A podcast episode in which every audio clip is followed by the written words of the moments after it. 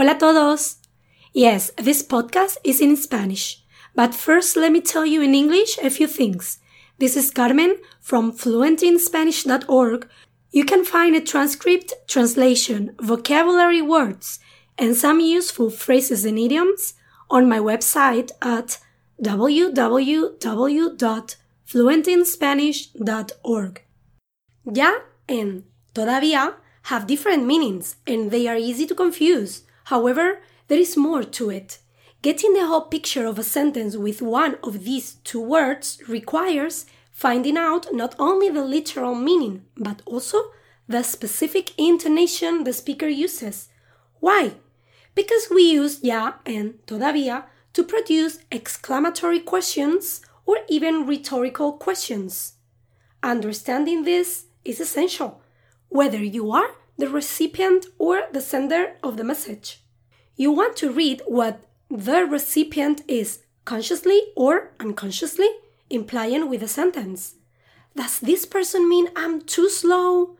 And how do I let my friend know that I am surprised about the story she just told me, though I still believe what she's saying? Let me explain it to you. I think by the end of these two podcasts, I will have helped you understand this difference. At the end of these podcasts, I will include some sentences as an exercise for you. But first, don't forget to go to the part one podcast from this series of two podcasts if you haven't listened to it yet. Vamos con nuestro otro adverbio, la palabra todavía. Primero, es importante que recuerdes dos cosas que comenté en la primera parte de estos dos podcasts. 1. El significado va a depender de si la oración es afirmativa o negativa. 2. Generalmente, con la palabra ya hay un cambio de acción y con la palabra todavía justamente lo opuesto.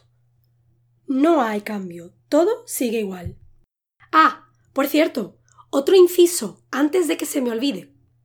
Todavía tiene un adverbio sinónimo similar, el adverbio aún. No lo olvides. Puedes escuchar ambos en los mismos contextos. Empezamos con el uso de todavía en una oración afirmativa. En estos contextos significa still. Todavía es lunes, que es lo mismo que aún es lunes. ¿Recuerdas que te decía que con todavía no hay cambio? Esta mañana, Susana se levantó a las siete, muy cansada del fin de semana, porque esta mañana era lunes. Se fue a trabajar súper deprimida y una hora más tarde seguía siendo lunes. Ahora son las once de la mañana y no ha cambiado nada. Todavía es lunes. En una oración negativa Todavía significa yet. Susana todavía no ha tenido tiempo de tomar café, que es lo mismo que aún no ha tenido tiempo de tomar café.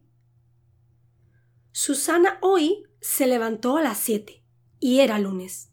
Son las once de la mañana y todavía es lunes. Y todavía no ha tomado café. Nada ha cambiado desde esta mañana. Susana sigue tan deprimida como esta mañana a las 7.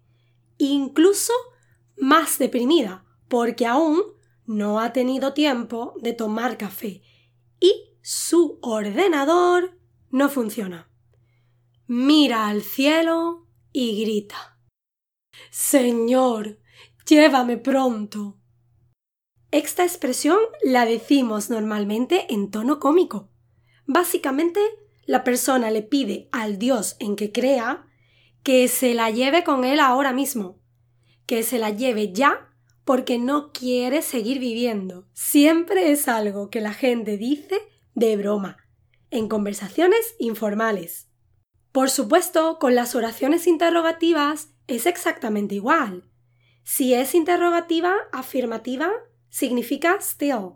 Y si es interrogativa negativa, significa yet. ¿Todavía es lunes? o ¿Aún es lunes? significa still. ¿Todavía no me has enviado el correo electrónico? o ¿Aún no me has enviado el correo electrónico? significa yet. En esta última oración, ¿todavía no me has enviado el correo electrónico? Hay alguien que está impaciente esperando ese correo, ¿verdad? Alguien necesita que lo envíes y está preguntándote si esta situación ha cambiado ahora, porque hace dos días no tenía tu correo electrónico. Pues te cuento algo. A veces tú no tienes la intención de sonar impaciente y por error suenas impaciente porque usas todavía el lugar de ya. O quizás alguien está hablando contigo y quiere mostrar impaciencia o sorpresa o simplemente no te cree y tú no estás pillando esto.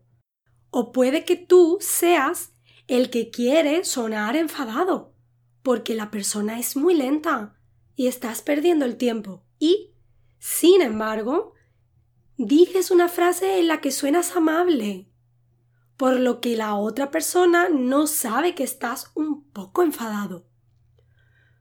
Usar ya y todavía en una oración puede implicar otros significados más complejos. Voy a darte varios ejemplos para finalizar que muestran todo lo que hemos aprendido en esta serie de dos podcasts. Si alguien te pregunta, ¿estás listo ya? Estoy afuera de tu casa esperándote. Es posible que esta persona esté impaciente, pero también es posible que solo te está informando de que está afuera y listo. Si te dice, ¿estás listo ya, por favor? Que llevo ya diez minutos en el coche afuera de tu casa esperándote. O, ¿todavía no estás listo? Está impaciente. Tiene prisa y también implica una crítica hacia ti. En este caso, la crítica es Juan, eres lento, eres demasiado lento. Depende de su entonación, estará más o menos enfadado. Cuidado con esto en el caso de que no quieras que esa persona se enfade. Algunas personas tienen más sentido del humor que otras. Una persona que está impaciente esperándote y que piensa que eres lento podría añadir un poco de humor para no sonar demasiado enfadado. Un ejemplo sería ¿En serio? ¿Todavía no estás listo? Mátame camión. Mátame camión es una expresión que decimos en España. Significa truck o lorry, kill me. y viene de una escena en una famosa película de humor surrealista de 1988 que se llama Amanece que no es poco. La usamos cuando algo es difícil de creer y nos sentimos muy sorprendidos. Sí, está cansado de esperarte. Sí, piensa que es demasiado tiempo y está sorprendido de que aún no estés listo. Pero es alguien con sentido del humor. Pero si te pregunta ¿Ya estás listo? Estás sorprendido porque tú has sido rápido. Y si la oración es ¿Ya estás listo? Estás sorprendido, sí, pero hay más. Realmente no cree que esto es verdad. Cree que probablemente se te ha olvidado algo, porque quizás eres un poco olvidadizo o un poco irresponsable y también impuntual. No confía mucho en ti. ¿Recuerdas la frase de la primera parte cuando el padre le decía al hijo ¿Ya? Él tampoco confiaba mucho en su hijo. Si tras preguntar a una persona si está lista, la respuesta de esa persona es Ya voy. Es una respuesta neutral, informativa.